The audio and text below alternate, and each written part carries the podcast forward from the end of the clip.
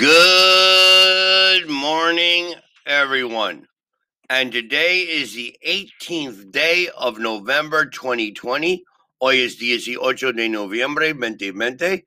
And today is Truly English by Matthew, episode number 111. Ciento once. Yesterday was Tuesday. Today is Wednesday. And tomorrow is Thursday. Yesterday was Tuesday. Today is mm-hmm. Wednesday. And tomorrow is Thursday. Yesterday, we reviewed the past simple and the past continuous. The podcast before, we reviewed the present simple and the present continuous. Now it's only logical that we review the future. So let's begin. I will.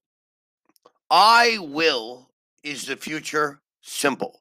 I will work tomorrow. The verb doesn't change. I will play tomorrow.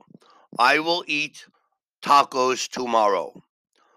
Now, if we put I will be, that is the future continuous.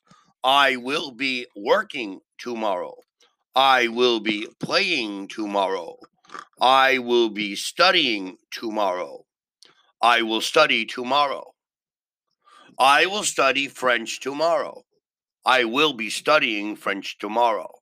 So, if we use the word be, then we have to put the verb with ing. I will be working. I will be eating. I will be studying. I will be listening.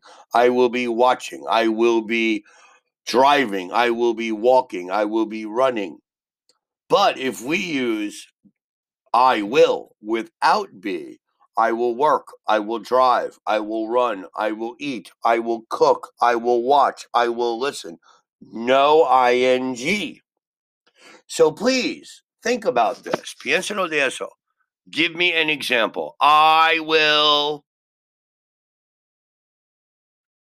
Thank you for your example. Give me another example. I will be. Thank you for your example. I will run tomorrow. I will be running tomorrow. Now, remember, in order to do this, you have to understand the words for the future. Tomorrow, mañana. The day after tomorrow. The día después mañana.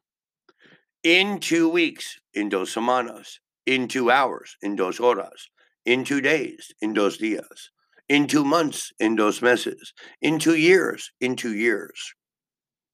So in two weeks, I will be in New York, or in two weeks, I will be playing basketball.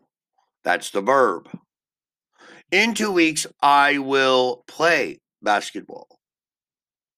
In two hours, I will be eating in two hours, I will eat. The day after tomorrow, I will be having a meeting with my employees. The day after tomorrow, I will have a meeting with my employees. So we have to remember those words tomorrow, the day after tomorrow in two days, in two hours, in two weeks, in two months, in two years, in two decades. That talks about the future. Because if we use I will in the future simple or I will be in the future continuous, we have to know the vocabulary to discuss the future. And the beautiful part about this, what makes it easy, is the verb doesn't change like the past. I worked, I played, I studied, I drove, I began, I started. The past, the verb changes, but in the future, the verb doesn't change. So it makes it very easy. Now, please take a moment of your day if you want to understand English and practice this, study this, I will work tomorrow.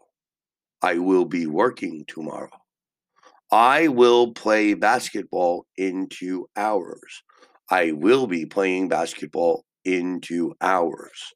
Remember, in order to use this, you have to remember the words for the future and you must know your verbs. Necesito aprender y memorize tu verbos. So you need the verbs run, begin, start, eat, cook, walk, fight, whatever verb. That's what makes this easy.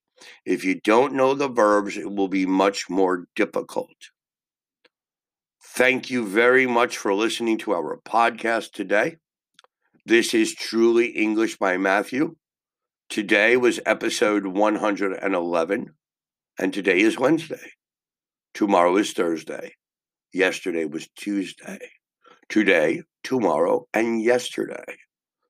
Thank you. Please listen to our next podcast tomorrow. Have a wonderful Wednesday. Goodbye.